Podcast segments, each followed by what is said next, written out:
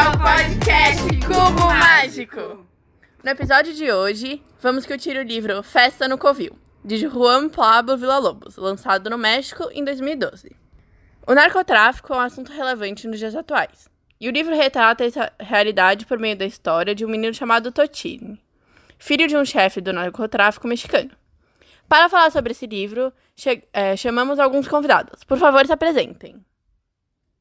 Oi, tudo bem? Eu sou o Joel. Eu sou a Marina.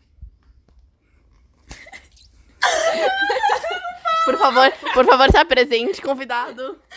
Eu sou a Maria. E eu sou a Luísa. Para começar a falar um pouco sobre o livro, qual foi o aspecto, o aspecto central que atraiu sua atenção para, para o mesmo? No meu caso, assim, foi. Eu já tinha interesse no narcotráfico. E eu falei, ah, vamos ver outro ponto de vista. E eu decidi ler o livro. e o seu, Marina? no narcotráfico? Luísa? Tenho.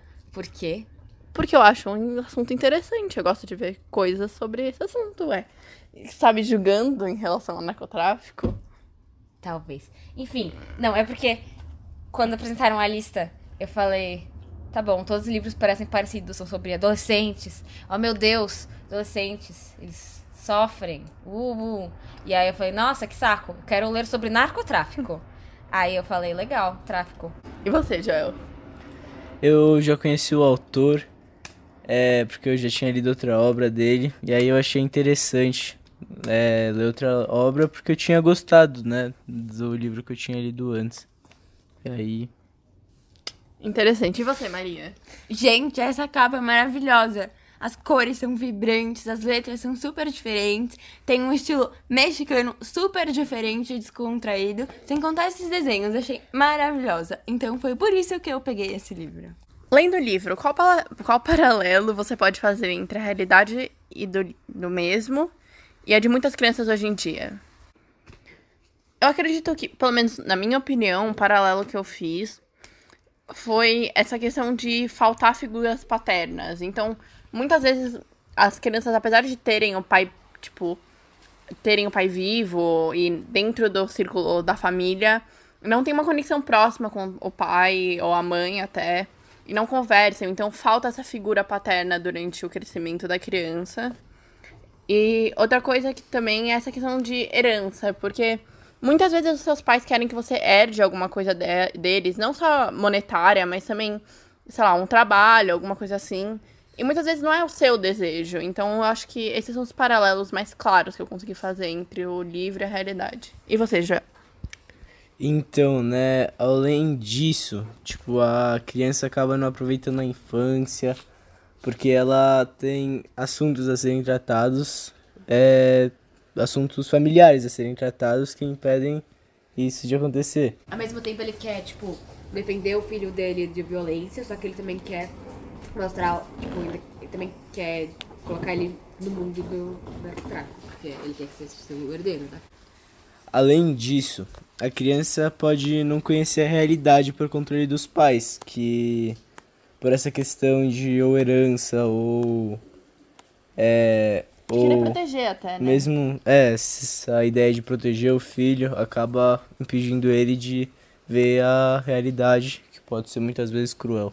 Ou até de sofrer, porque muitas vezes os pais querem é, tomar conta dos filhos para eles não terem que errar e passar por coisas difíceis, só que errar na infância é muito importante. Porque quando você erra, você aprende coisas.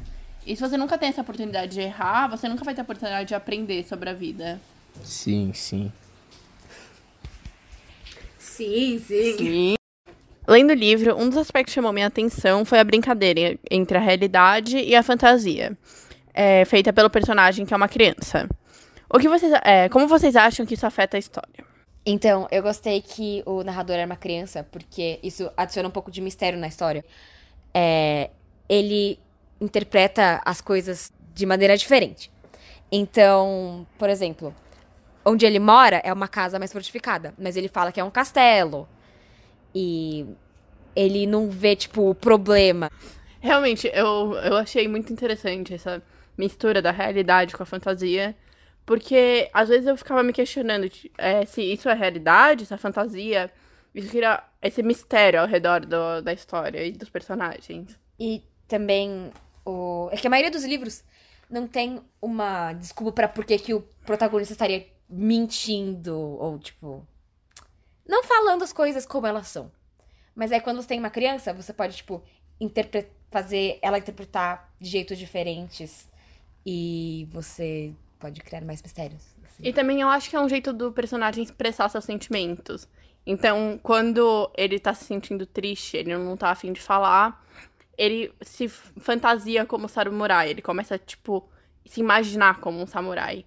Então, eu acho que esse é um jeito do autor usar pra não só criar mistério, mas também expressar os sentimentos do protagonista. É, o protagonista ser criança também é legal porque o a maioria do livro é ele falando sobre a vida dele e que ele gosta de fazer. Então, tem uma visão diferente é, sobre. Ele tem uma visão. dif- É legal você ver é, uma pessoa que tem uma visão diferente sobre alguma coisa.